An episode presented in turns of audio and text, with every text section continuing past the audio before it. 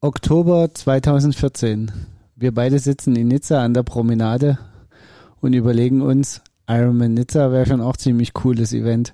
So an der Promenade laufen, aber diese Berge. Und jetzt? Musik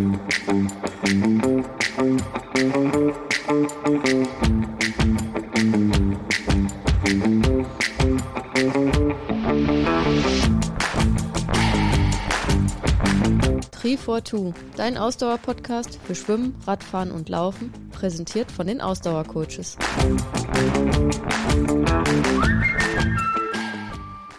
Folge 101 on Tour beim Ironman 73 in Nizza.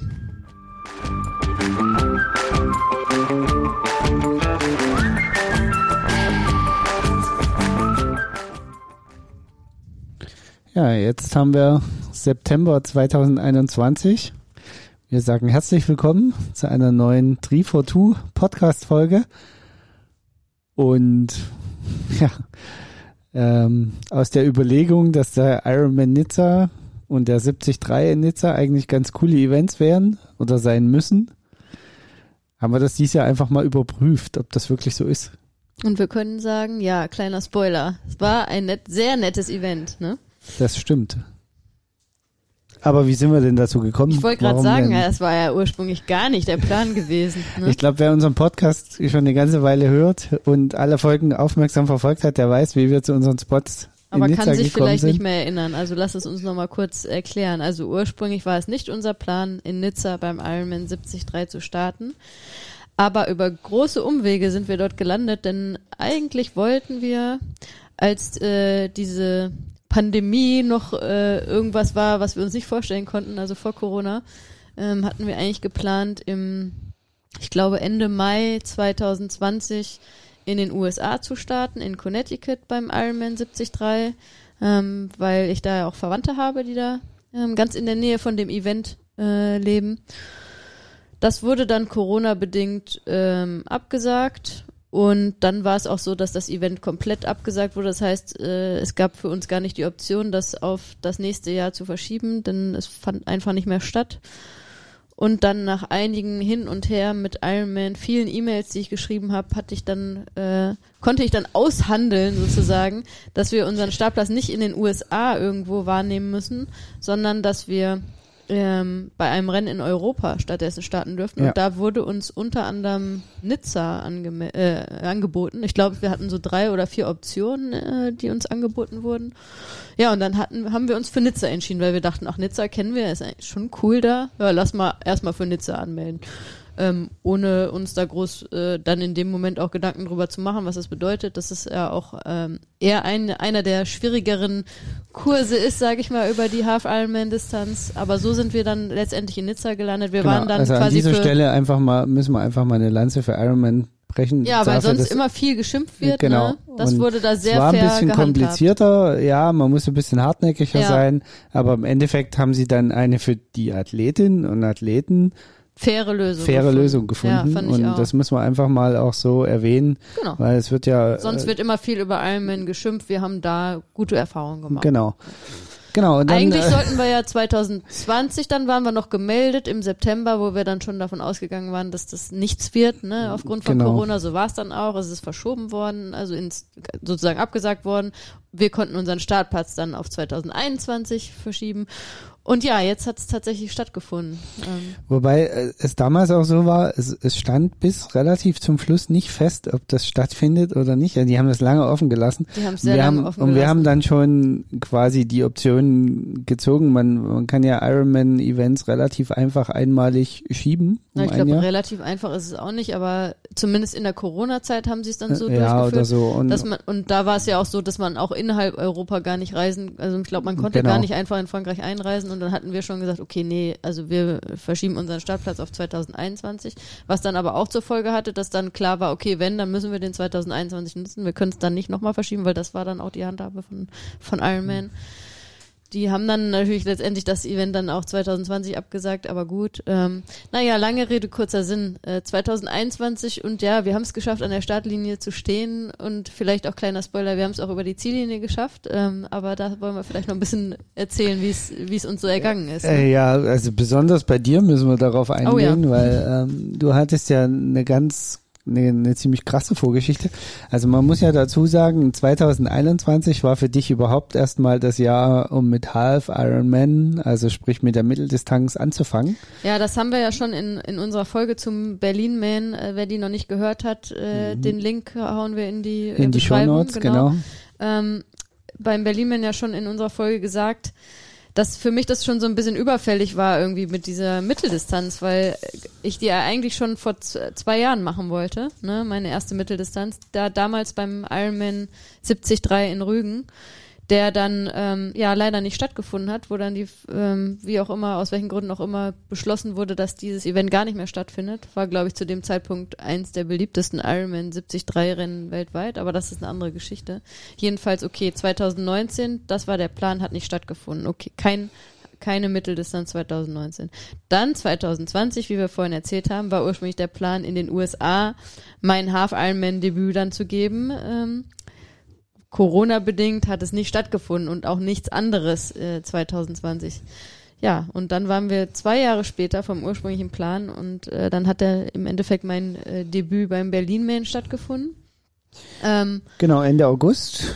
Genau, zwei Wochen später, äh, wie ihr ja hoffentlich auch gehört habt, auch das hauen wir nochmal in die Shownotes, unsere Folge zum, zum Challenge Rot, ähm, bin ich den Marathon in der Staffel gelaufen und ja, zwischen äh, dem Marathon und dem Half Ironman jetzt in Nizza lag auch nur eine Woche. Also sprich, in, in, innerhalb von vier Wochen habe ich zwei Half Ironmans und einen Marathon gemacht, was natürlich alles andere als optimal ist, auch nichts ist, was ich so normalerweise planen würde.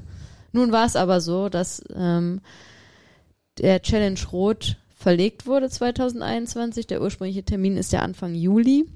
Ähm, nun haben da die Veranstalter aber auch frühzeitig gesagt, okay, die Chance ist, glaube ich, größer, wenn wir es ein bisschen später legen, Corona-bedingt. Haben das dann eben auf den September-Termin gelegt und dann stand ich da. Auf einmal äh, war dann eben das Programm zwei Half Ironmans und ein Marathon im, innerhalb von vier Wochen. Und ja, wir haben relativ frühzeitig äh, im Frühjahr diesen Jahres schon gesagt, okay, wir lassen alle Wettkämpfe stehen und nehmen alles mit, was irgendwie stattfindet. Wer weiß überhaupt, was stattfindet, ne? Weil es war lange ja auch nicht klar, ob überhaupt auch in diesem Jahr die Wettkämpfe stattfinden. Und dann hat sich halt so ergeben, dass diese großen Wettkämpfe von mir alle stattgefunden haben. Und ja, dann hieß es irgendwann nur noch irgendwie durchkommen. Ja, es war auch äh, für die Trainingsplanung nicht ganz so einfach. Nee. Ähm, Im Endeffekt, ähm, und was heißt, es war dann wiederum in den vier Wochen war es relativ einfach, weil es zwischen den Wettkämpfen einfach nur Schonungen gab. Ja, dann bin ich ja Und- auch noch krank gewesen dazwischen. Das, dann war auch noch Zwangsschonung, extreme Zwangsschonung sozusagen. Ne? Ähm, also ich habe in den vier Wochen drei große Wettkämpfe gemacht und sonst habe ich nicht viel gemacht. So Genau. muss man einfach so sagen. Ne? Ja. Aber, Aber wir wollten über Nizza reden. genau, also wir wollen über Nizza reden. Äh, wir sind von Rot direkt weiter gedüst, mit einem Zwischenstopp, genau. mit kurzem Zwischenstopp, äh, direkt nach Nizza. Wir sind mit dem Auto nach Nizza gefahren, ähm, weil wir die Räder dabei hatten und ähm, man muss es ehrlicher halber sagen, in Corona-Zeiten ist das Auto das angenehmste Mobilitätsmittel. Auf Das muss man Fall. einfach mal so ganz knallhart sagen. Ja. Ähm, auch wenn es umweltpolitisch natürlich äh, fragwürdig ist. Auf der anderen Seite, äh, wir haben ja so ein bisschen ähm, die, die Spritrechnung mitgemacht und äh, man bezahlt ja auch Maut äh, in den Ländern, die wir durchfahren haben. Und vom Sprit her, unser Auto ist ja schon ein paar Jahre alt, ist ein, ein trotzdem sehr effizienter Diesel. Und der kommt halt, dadurch man nicht so hyperschnell fahren kann in den anderen Ländern, ähm, kommt man mit fünf, knapp über fünf Liter pro 100 Kilometer durch die Gegend. Das äh, muss man erstmal mit dem Flieger hinkriegen und äh, das einzigste Alternative wäre noch ein Zug. Wer aber schon mal versucht hat, mit einem Triathlonrad im Zug zu reisen, Äh, man muss es zerlegen, genau wie beim Flieger in den Koffer packen. Also man kann es nicht im Ganzen transportieren. Es kann nicht überall mitgenommen werden. Also in Deutschland ist es wahnsinnig schwierig, einen Zug im, äh, im Ich wüsste gar Fahrrad nicht, wie im wir von, äh, von Berlin nach Nizza mit dem Zug, oh, das ist dann nochmal eine andere müsste man dann Weltreise. irgendwie über Nachtzüge Das ist nochmal eine andere Weltreise als das, was wir jetzt gemacht haben, ne? Naja, also wir Ja. waren mit dem Auto unterwegs und wir waren happy darüber, sagen wir mal so, ne? Es hat sich als, glaube ich, als die angenehmste Genau. Art dahin zu reisen ähm, Ähm, entwickelt. Was jetzt so ein bisschen die Besonderheit war, dass Ironman den Ironman Nizza, der normalerweise im Juni stattfindet, Anfang Juni, glaube ich, ähm, auch verschoben hat und zwar auf dasselbe Datum. Also es haben an dem Tag dann in Nizza der Ironman 73 und der normale Ironman stattgefunden. Genau, normalerweise sind das zwei separate Genau. Und ja, so sind wir also nach Nizza gedüst, ähm, sind eigentlich ganz gut durchgekommen. Dienstagabend sind Genau. wir da dann angekommen, ne? haben Ja. uns dadurch relativ viel Akklimatisierungszeit gelassen. Haben wir auch jetzt im Nachhinein gesagt, war gut so, ne? Genau, war zum einen gut, weil wir dadurch überhaupt keinen Reisestress mehr hatten und, und das aus den Knochen raus hatten, war aber auch dahingehend gut. äh, Die letzten Tage und Wochen waren ja dann doch, also hier in Deutschland ging es ja mit äh, kurz vor Rot wurde es ja dann wieder sommerlich, spätsommerlich, so dass man doch wieder bei angenehmem Wetter unterwegs war und wir jetzt nicht nach Nizza gekommen sind und plötzlich 20 Grad mehr hatten. Ähm, wir sind also, das, das hat eigentlich ganz gut funktioniert, aber natürlich so ein bisschen an, an das mediterrane Klima gewöhnen muss man sich ja trotzdem. Äh, es ist jetzt sicherlich nicht so, wie wenn man nach Texas oder auf Hawaii plötzlich auftaucht und dann mal eben 30 Grad Unterschied hat. Und, aber es war schon ähm, merklich äh, bei den Radausfahrten, dass der, dass das Klima ein anderes ist. Ja, wobei ich glaube, wir beide anders. es direkt als angenehm empfunden haben. Wir sind ja eh beide auch äh, schon eher so die Sonnenmenschen, sag ich mal. Und irgendwie ähm, war das ja von der Luft her auch durchaus angenehm. Also es war zwar warm, aber nicht, dass man so das Gefühl hatte, ne, wie wenn es bei uns warm ist, wenn es dann so sehr schwül ist. Aber das war ja halt da durch die gute Seeluft wahrscheinlich auch nicht Was, so. Ne? was ganz cool war, war, äh, wir sind ja, wie, wie du gerade gesagt hast, Dienstagabend angekommen. Quasi ab Mittwoch hat der Aufbau begonnen vor Ort. Stimmt, ja. Und äh, wir haben das sozusagen an der Promenade live miterlebt, wie so ein Event aufgebaut wird und vor allen Dingen, wie krass schnell es am Ende auch wieder abgebaut Ja. wird. Ähm, das, das war schon äh, ziemlich äh, auch äh, beeindruckend zu sehen, das so mal ähm, wirklich so im, im Zeitraffer mitzuerleben und immer mal vorbeigucken zu können. Wir waren ja auch noch relativ viel an der Promenade unterwegs, ähm, weil es die einzigste Möglichkeit ist, ist in Nizza ähm, bisschen bergfrei oder mit wenig Höhenmetern unterwegs zu sein. Dann muss man halt runter an die Promenade und von da kann man, äh, wenn man Richtung äh, Marseille sozusagen fährt, also in, nach Westen, kann man kilometerlang auf Fahrradwegen am, am Meer langfahren, ohne dass man drei Höhenmeter überwindet. Genau, also du hattest ja mal ursprünglich den Plan, dass wir, wir kommen am Dienstagabend an, dass wir am Mittwoch noch einen Teil der Radstrecke abfahren und ja, da war dann für mich nach dem Marathon in Rot relativ schnell klar, dass ich zu dir gesagt habe, no way. Also du kannst das gerne machen, bei mir ist das nicht drin, äh, mein Körper gibt das nicht her. Und dann waren wir am Mittwoch ähm, in Nizza und dann habe ich auch schon zu dir gesagt, okay, mein Körper gibt heute noch gar nichts her. Also äh, generell ist heute bei mir noch nichts mit Radfahren. Dann haben wir das Radfahren auf Donnerstag verschoben, Genau. aber auch da habe äh, ich dann ganz klar kommunizieren müssen, okay, auch hier irgendwie Berge, nix, ähm, ein bisschen flach fahren, aber nicht zu viel. Und das war dann Genau. schon, wir Also sind dann quasi schon, also das, was wir gefahren sind, war eigentlich schon so ein bisschen zu viel äh, für meinen Körper zu dem Zeitpunkt. Wir sind dann einfach an der Promenade entlang. Wie viel sind wir da gefahren? Ich weiß gar nicht, 55 Kilometer Ja. oder so ungefähr, ne? Ganz locker natürlich, aber da war nach hinten raus so die letzten 15 bis 20 Kilometer. Ähm, ging bei mir auch gar nichts mehr. Meine Beine waren so müde. Ich hatte überhaupt gar keine Power mehr in meinen Beinen, obwohl wir ja nur locker gefahren sind. Ja, und da war ich mir dann auch nicht so sicher, ähm, ob das am Sonntag so funktioniert, dass ich da genug Kraft noch habe, um ja, insbesondere über die Radstrecke zu kommen. Ne? Du bist dann am Freitag auch noch mal eine kleine Runde. Genau, Wir sind am Donnerstag gefahren. Also ich bin am Mittwoch gelaufen, am Donnerstag sind wir Stimmt, zusammengefahren und am Freitag bin ich nochmal eine Runde alleine gefahren, weil ich bin ja auch aus einer Erkältung rausgekommen. Also ich hatte mir Ja. das ja über Rot dann du eingefangen. hattest dir quasi die Erkältung von mir übernommen, die ich vor Rot hatte. Die genau, hast du dann, und äh, ähm, wollte deswegen auf jeden Fall sicherstellen, dass die Vitalwerte das dann auch hergeben, da an der Startlinie zu stehen.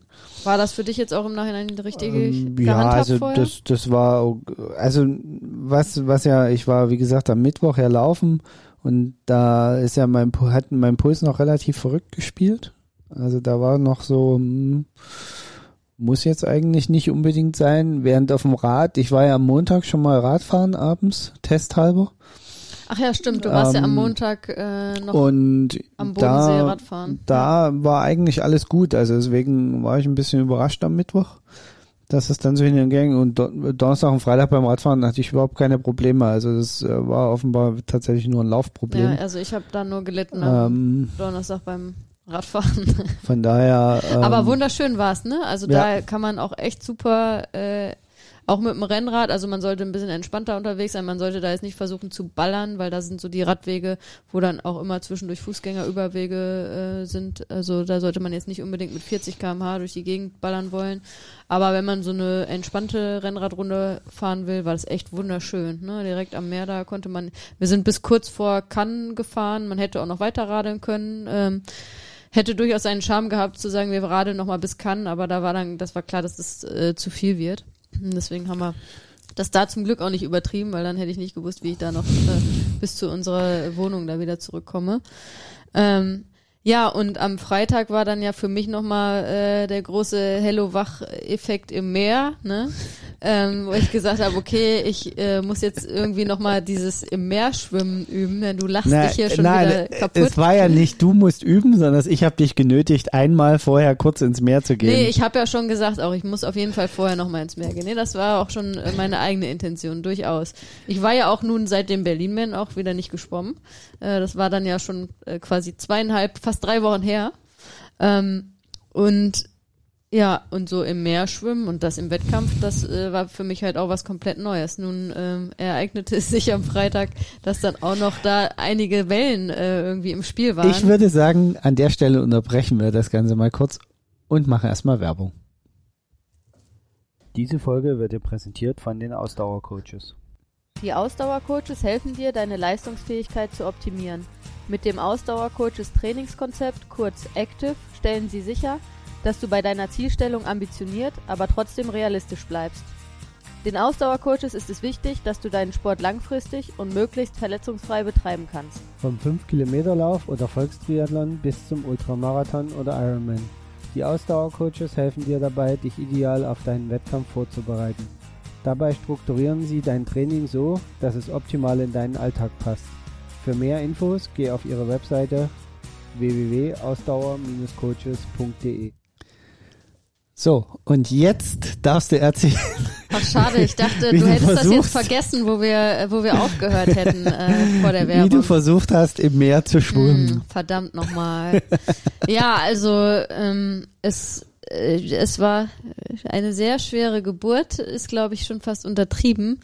Also es war wirklich so, dass ich erst gar nicht ins Wasser gekommen bin, weil die Wellen mich umgeworfen haben. Nun ist es in Nizza ja auch noch so, dass es keinen Sandstrand gibt, sondern einen Steinstrand. Also es ist sehr unangenehm auch, da überhaupt in, äh, ins Wasser zu gehen, barfuß.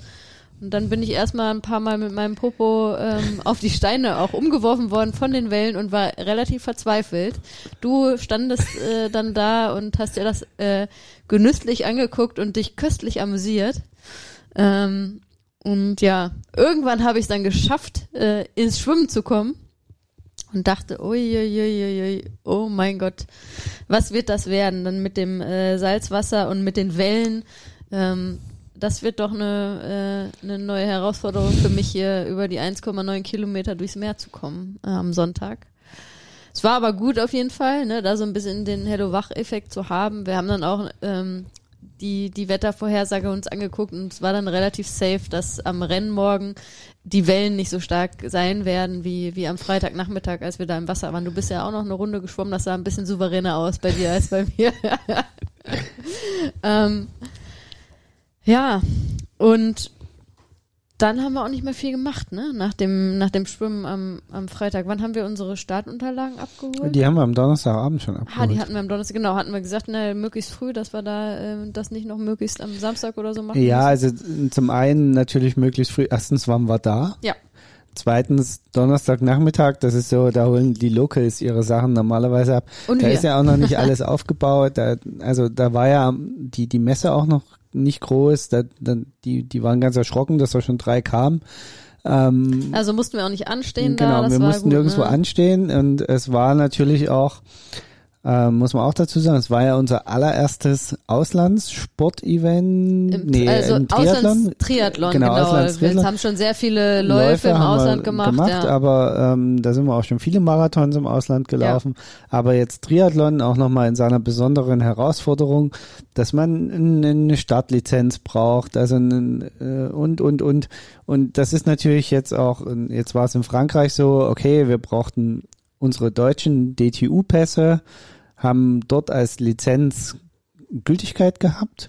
Genau, dann ist noch die Frage, was ist mit Corona eigentlich? Genau, In Frankreich ist es so, die haben den sogenannten Gesundheitspass da, also ganz ähnlich wie mit unserer Corona-App, Genau. ähm, wo man die sein Impfzertifikat herunterladen kann, haben die Franzosen eine eigene App auch, wo man sein Impfzertifikat herunterladen kann und damit ähm, kommt man überall rein. Ähm, anders als bei uns ist es so, dass die Franzosen das wirklich scannen. Also da wird äh, in jedem Restaurant ähm, wird dann dein Impfpass äh, gescannt da digital.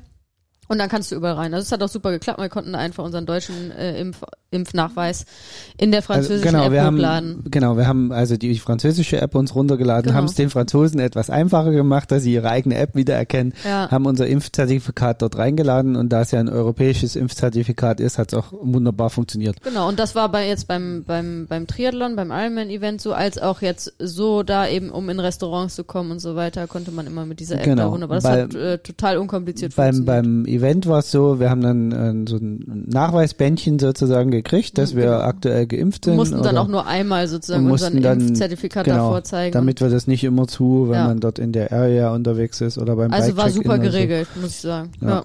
perfekt. Ne? Ansonsten galten die üblichen Sachen, Maskenpflicht, Abstandsregeln. Ja.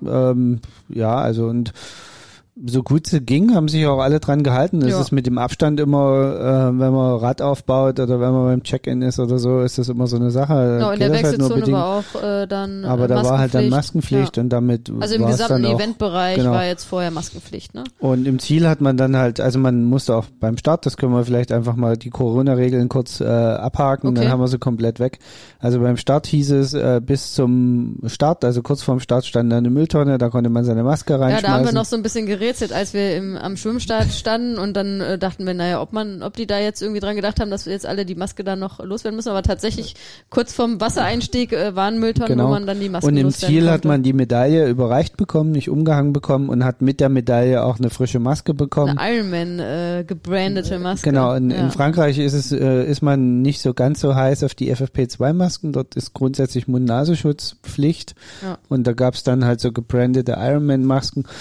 Fanden wir jetzt auch ganz schick. Haben wir Ja. jetzt auch noch eine Ironman-Maske. Ähm, ja, warum nicht, ne? Und äh, war Also war super genau, geregelt und hat gut geklappt auch, würde ich sagen, das äh, Corona-Konzept, Genau. ne? Ja. Das, das fand ich total okay und ja, also ansonsten, es ist ein Outdoor-Event. Wir wissen alle, dass da die Ansteckungsgefahr gering ist oder geringer ist, wie wenn es Indoor wäre. Wir haben uns wohl gefühlt. Genau, von daher Ja. alles supi.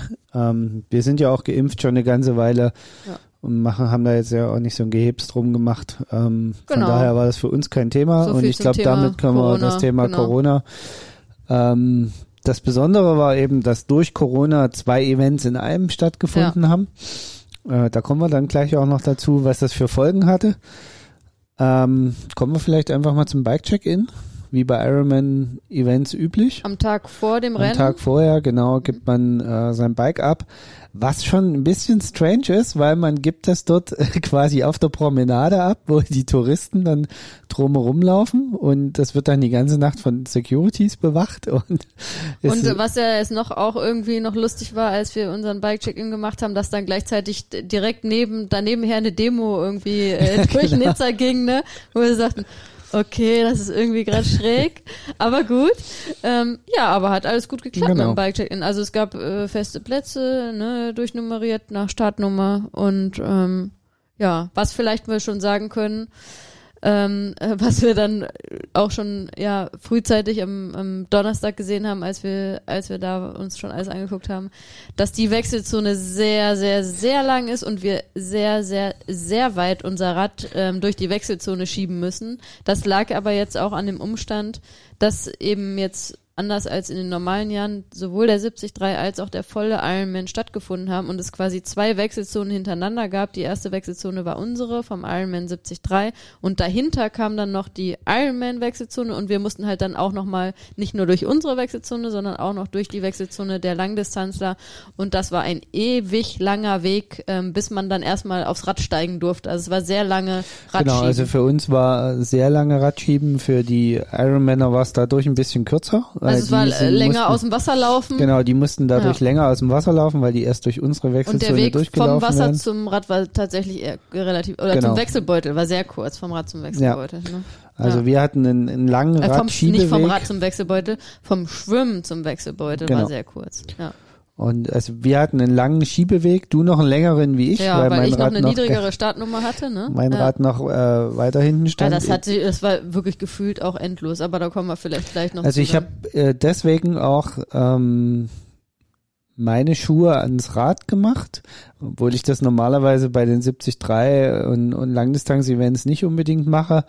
Normalerweise ziehe ich mir da auch erst in Ruhe die Schuhe an und nach dem Schwimmen muss man eh erstmal, wenn man so lange schwimmen war, erstmal wieder gerade kommen.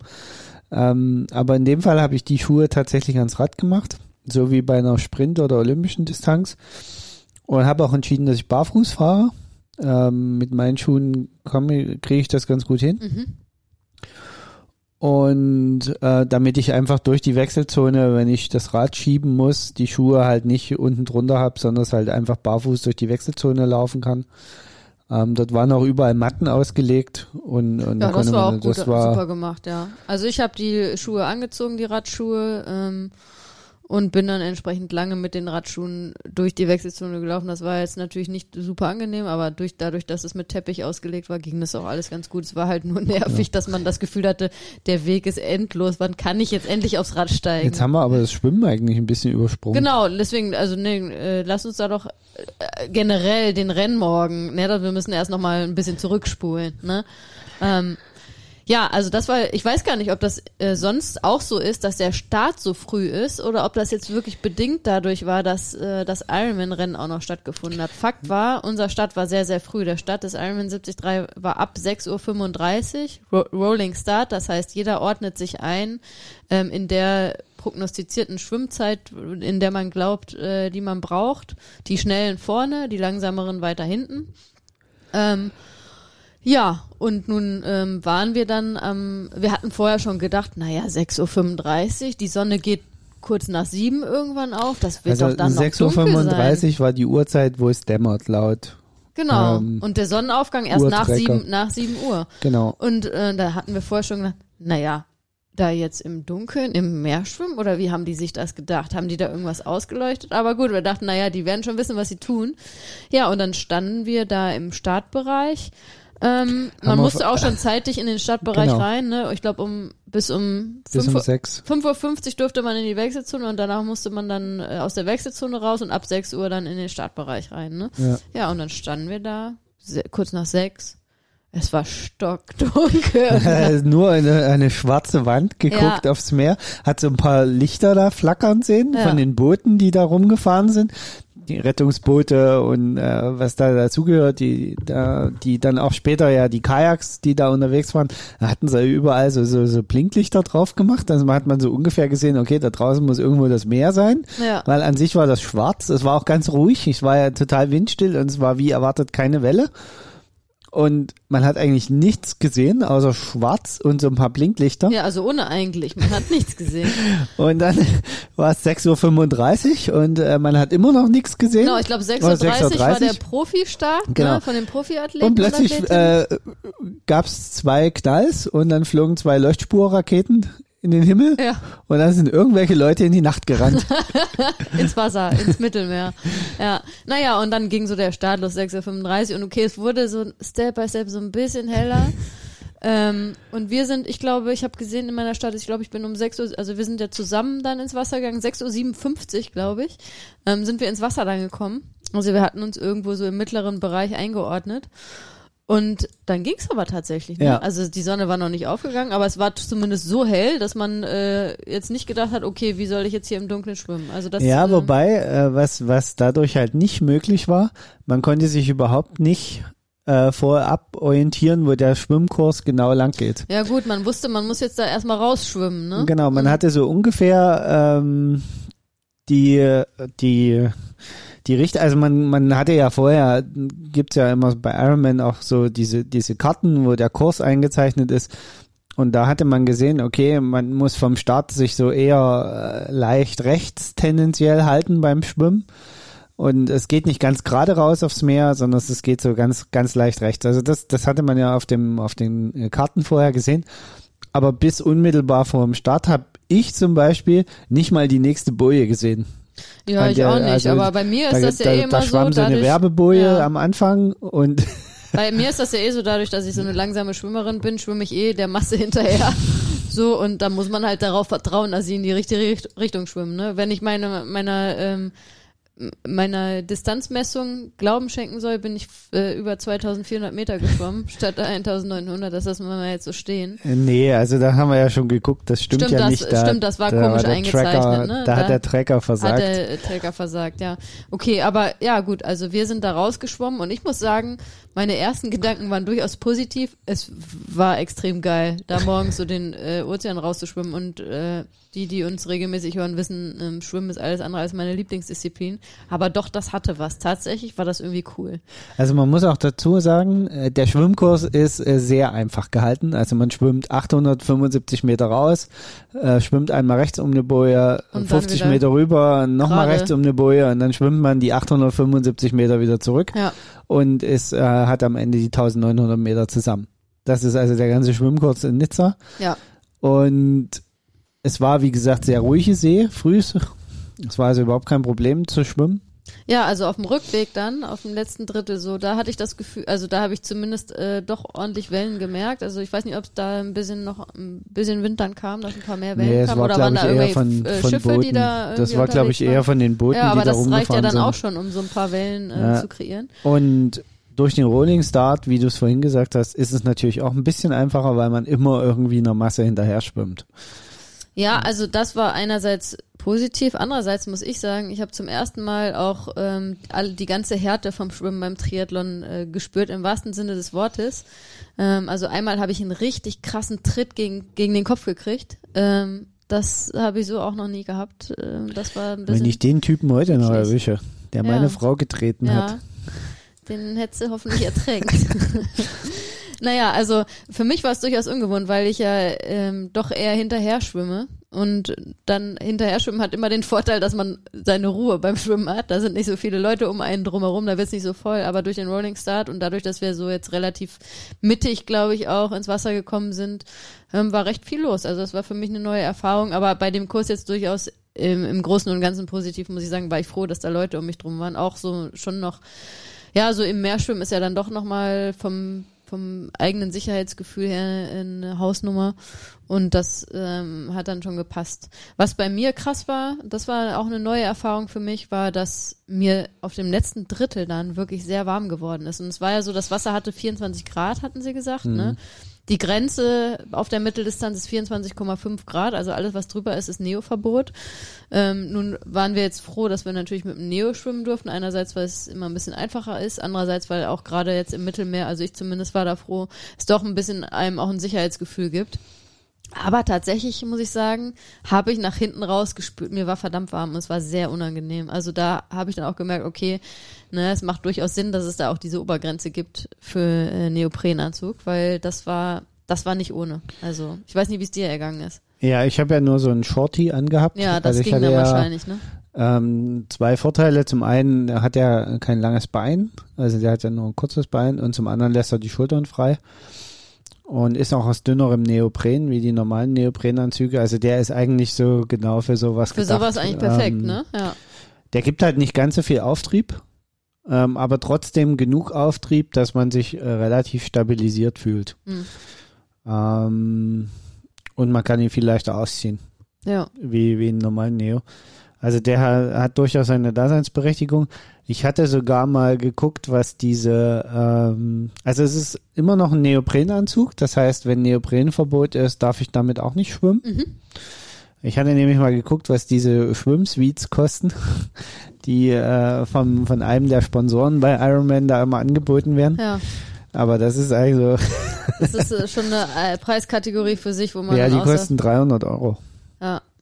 Ähm, das muss man sich dann schon gut überlegen, ob es das für einen wert ist.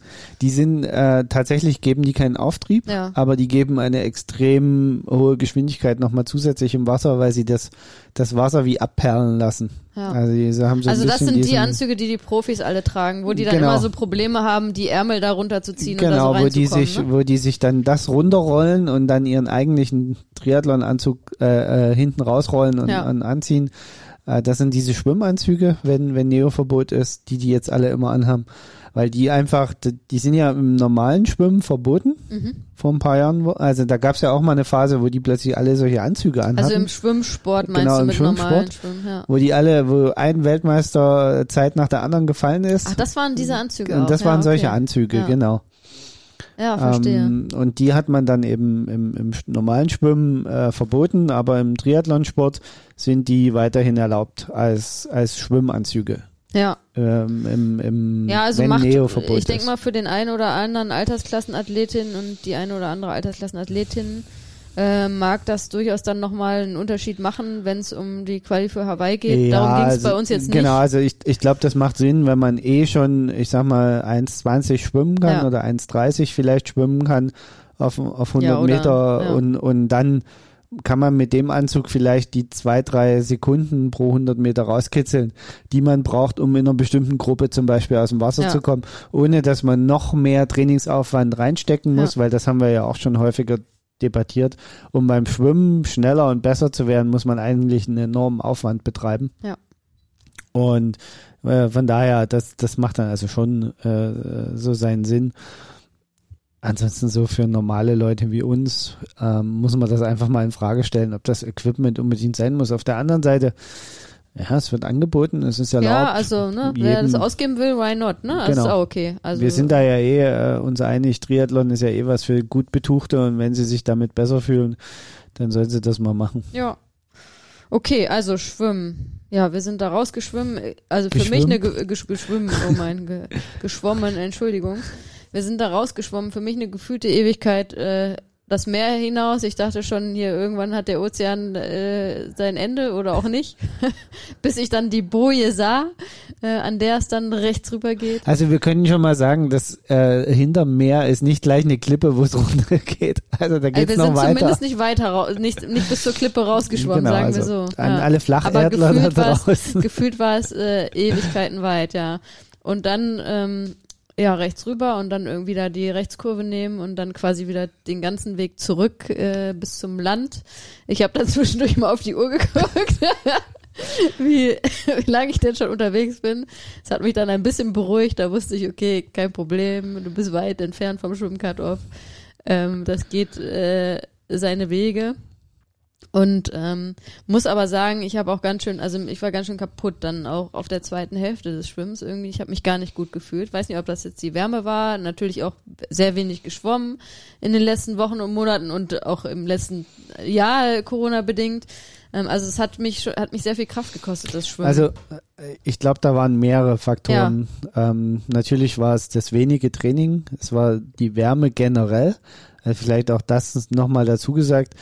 In Nizza waren jetzt nachts 22 Grad Tiefstemperatur ja, und tagsüber zwischen Knapp 30 25 und Grad hatten wir dann, 28 ja. Grad, genau, Ja. je nach Tag so ein bisschen. Aber Ja. an dem Tag wäre es jetzt auch, war es auch noch relativ warm, Ja.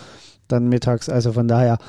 Und das merkt man natürlich, ne? Also wenn, wenn man ähm, dann in, in der Nacht rein überhaupt keine Morgenfrische hat, so wie man das so sonst gewohnt ist, äh, merkt man sowas natürlich auch. Dann kam dazu mehr Schwimmen, ähm, Aufregung, Angst vorm Cut-Off.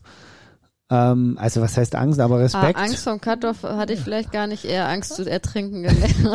Und einfach ähm, da fehlt ja auch einfach noch so ein bisschen diese lang, Mittel- und Langdistanz-Wettkampferfahrung, ne? Wenn Im, du noch so ein paar, Wasser ja auf jeden Fall. genau, wenn du noch so ein paar so Events gemacht Im, hast im und, und dann einfach weißt, da Fall. Ja. einfach weißt auch, wie lange sowas dauert. Also Ja. einfach dieses Gefühl für dieses 40-minütige Schwimmen zu bekommen oder 45-minütige, dann wirst du einfach irgendwann äh, sicherer. Ich mache es zum Beispiel so und damit komme ich jetzt erstaunlich gut zurecht. Das habe ich früher auch nicht gemacht. Mit der neuen Uhr mache ich es jetzt. Mit meiner aktuellen Triathlon-Uhr. Ich lasse die mir alle 500 Meter lasse ich es brummen. Die Ja, Uhr, okay. also sie piept und brummt. Ähm, mache ich nur im Freiwasser, mache ich sonst und das in merkt Bahnen man beim und so. Schwimmen dann auch. Ja, ja, das Es merkst du. vibriert halt dann an, am Arm, Genau. am Und Handgelenk. dann weiß ich ungefähr, wo ich bin, weil es, was immer total schwer einzuschätzen ist, gerade wenn man wie hier nur so einen Einzelkurs schwimmt, wie weit ist man denn jetzt tatsächlich? Ne? Also Ja. man, man sieht zwar die nächste Boje und ähm, ich muss auch zugeben, ich habe die Wendeboje auch lange, lange nicht gesehen. Ja. Also ich hatte dadurch überhaupt kein, kein Distanzgefühl dahin. ja, ich habe die auch ewig nicht Und gesehen. äh, Also. da, dadurch war es natürlich total hilfreich, äh, wenn es dann mal brummt. Problematisch ist natürlich, wenn man sehr viel quer schwimmt Ja. ähm, oder das Ding völlig versagt und totalen Quatsch Mhm. anzeigt. Äh, dann kann das Brummen auch sehr gefährlich sein, ja. weil es einen dann Ich glaube, mein Ding wäre es nicht. Also ich würde, Ähm. bin da dann eher so, ich konzentriere mich irgendwie auf das Schwimmen und da will ich nicht nur, dass mir die Uhr irgendwas anpiept. also Aber mir hat es jetzt Typsache. bei beiden Rennen gut getan, Ja. sowohl beim Berlin-Man als auch beim, beim Ironman 73. Ähm, von daher, ich lasse das jetzt erstmal so.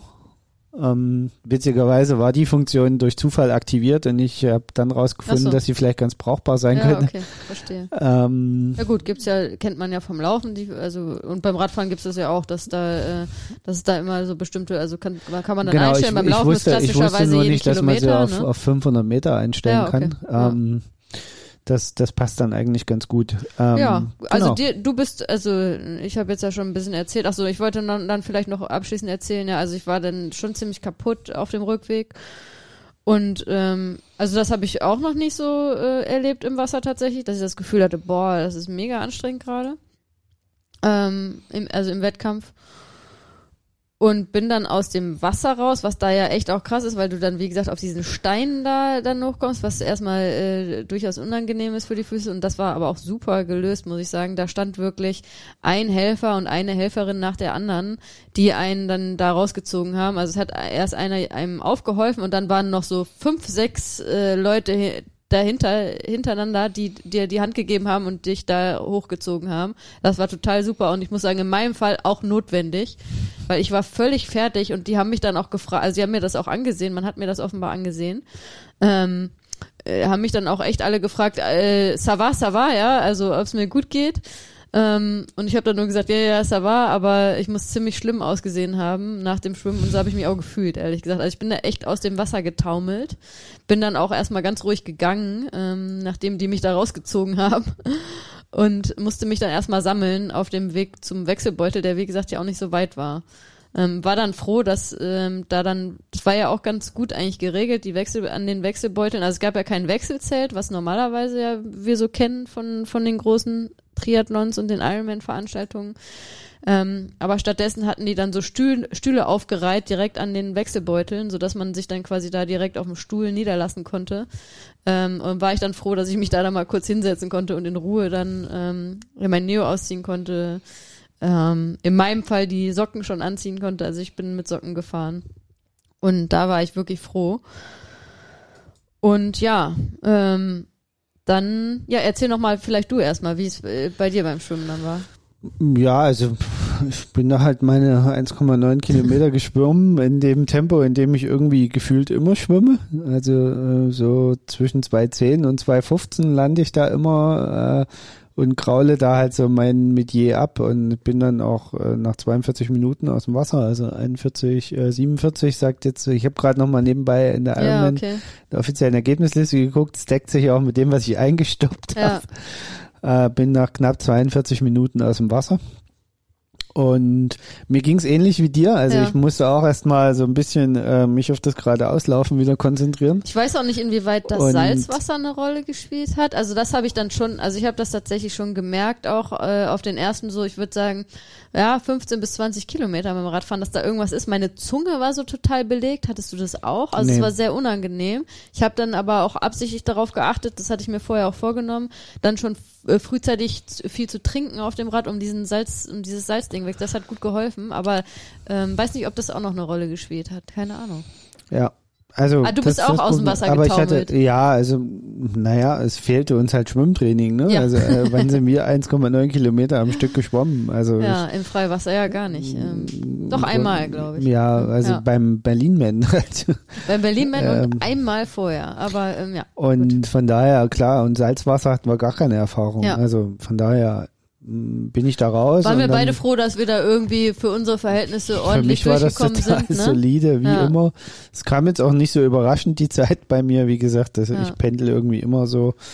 Ja. Ähm, Der, ähm, ja, und dann der Wechsel war jetzt auch nicht besonders spektakulär. Er war sehr lang, also zumindest also bei was mir. es halt nicht gab, ist, was, ähm, dass es halt nirgendwo die Möglichkeit gab, sich mal kurz mit Wasser abzubrausen. Also man ist mit dieser gesamten Salzkruste auf dem Körper Stimmt, ja. Äh, zum Rad und aufs Rad.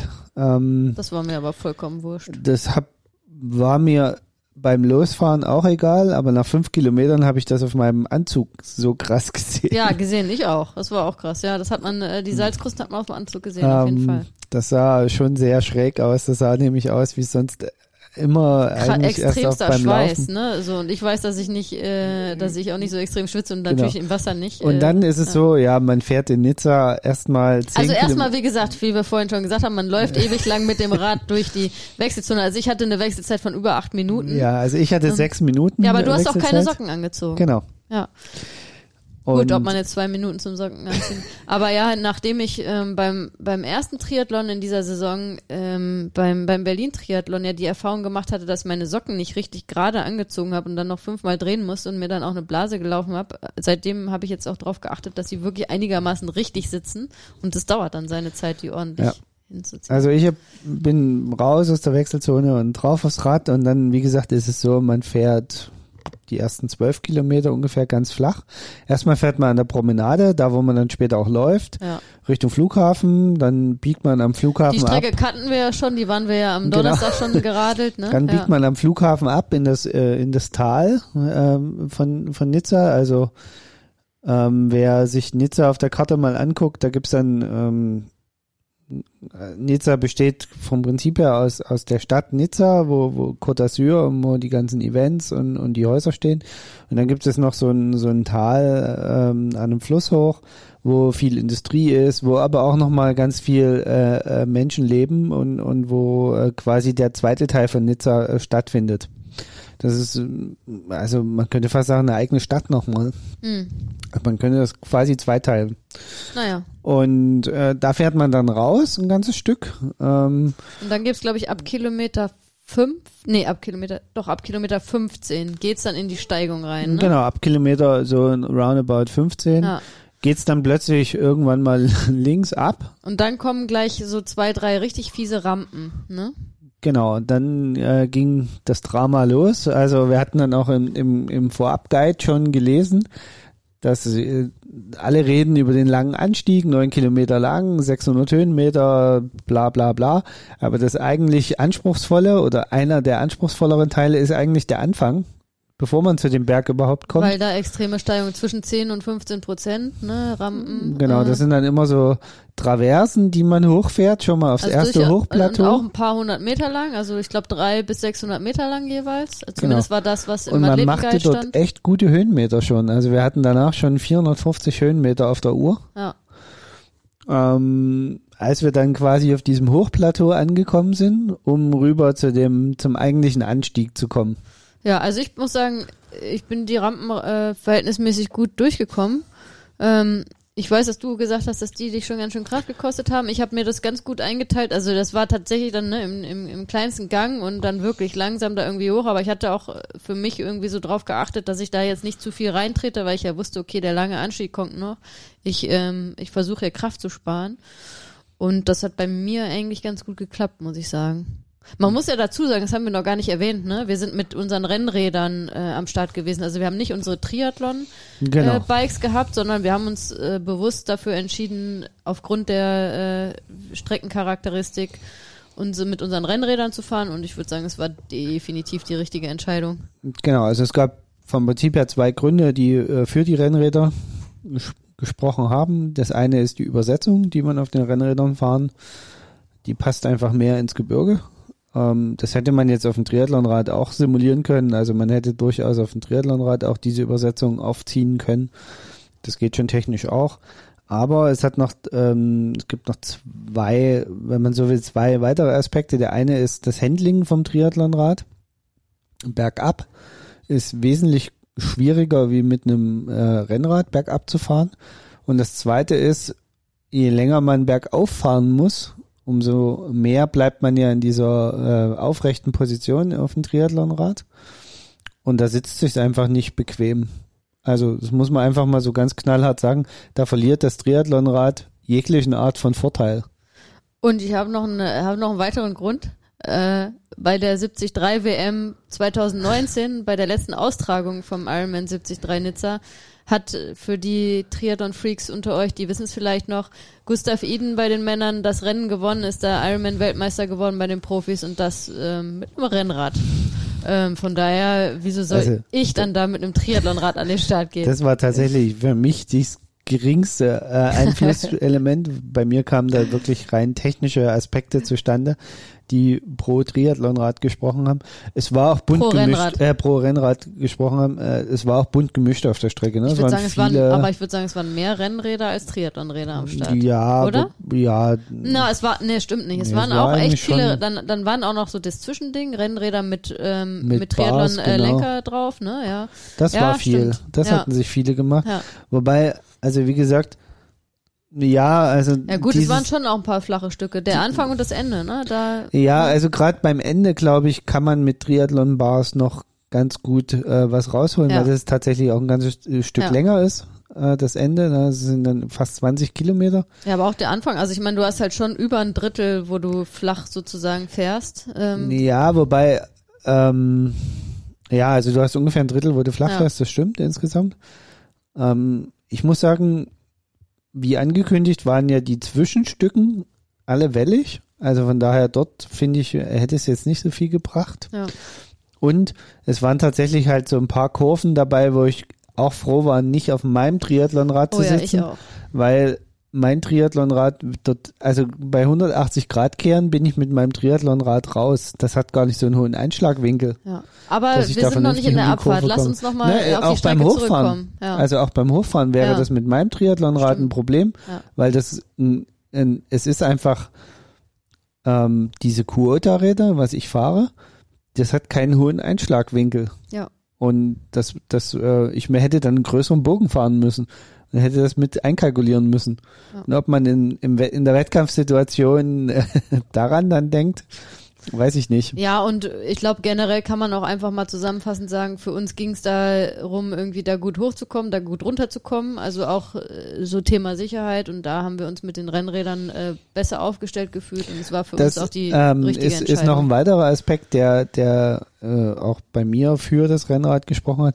Du fährst ja ähm, im Rennrad Scheibenbremsen ja, und im Triathlonrad fahren wir beide noch Felgenbremsen und ähm, du fühlst dich einfach mit Scheibenbremsen tausendmal sicherer. Ja. Das haben wir jetzt schon mehrfach diskutiert und festgestellt. Und das dir, hat sich in diesem Rennen auch wieder bestätigt. und dir hilft das total, Ja. äh, weil es je sicherer man sich auf dem Rennrad fühlt und mit dem Rennrad, umso aggressiver ist man bereit auch zu fahren Ja. in bestimmten Rennsituationen. Das ist einfach so. Und da dir das ein höheres Gefühl an Sicherheit gibt, ist das einfach äh, eine sinnvolle Entscheidung gewesen, die ich genauso wieder treffen würde. Auf jeden Fall. Ähm, ja, zum Anstieg selber. zu Also ja, lass uns Bergen genau, hoch. lass uns doch mal wieder zurück auf die Strecke kommen. Äh, also die ersten, wir haben da die ersten Rampen absolviert, da haben wir schon ordentlich Höhenmeter gemacht. Dann ging es noch ein Stück wieder so ein bisschen flach, so ne. Und dann kam ja der der große Berg, der groß angekündigt, der Col, Col de Venice. Oder Col Ven de nee, Col de Vence. Vence, genau, Col de V-E-N-C-E. Vence, Col, Col de Vence, genau.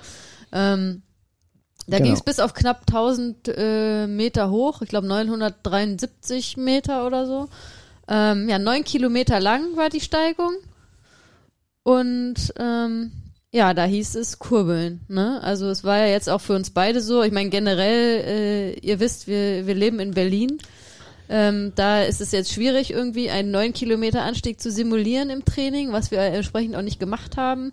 Und dadurch, dass ähm, da ja unsere Wettkämpfe so geballt waren, haben wir auch jetzt nicht groß ähm, Höhenmeter-Training auf dem Rad gemacht, also eigentlich gar nicht. Ähm, und ja, aber dafür, muss ich sagen, bin ich da ganz gut hochgekommen. Ja.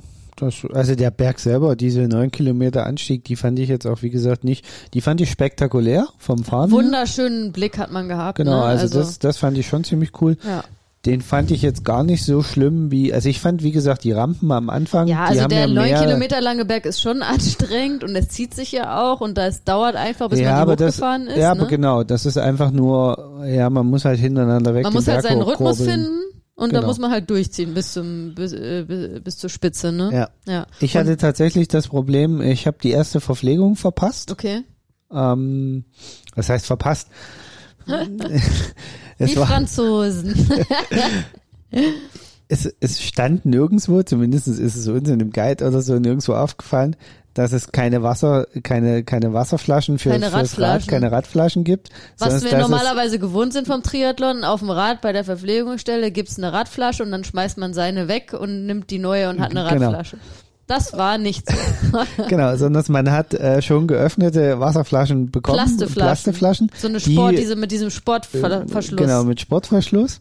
Äh, entweder Gatorade oder diese Wasserflaschen, die beide dieselbe Form hatten und die auch in die normalen äh, äh, Wasserhalter passen vom, vom Was Rad. aber nicht uns klar war, als wir die Genau, äh, da aber im ersten. Ja. in, bei Kilometer 20 war ich so geschockt, Ich dass ich auch. dort keine Wasserflasche kriege. Also ich habe die Wasserflasche genommen, habe zwei Schlucke genommen, habe sie wieder weggeschmissen. ja, ich dachte, ich habe nicht mal das gemacht, ja. hatte aber schon relativ viel Wasser verbraucht und bin deswegen am Ende, äh, dann hieß es, okay, die nächste Verpflegung ist bei 34, Kilometer 34, also am Ende des, des Anstieges.